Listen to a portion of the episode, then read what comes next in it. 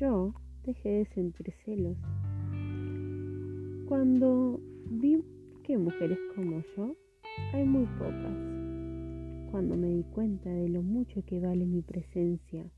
Cuando vi que ninguna es competencia. Pero lo más importante, cuando comprendí que cada quien está donde quiere estar.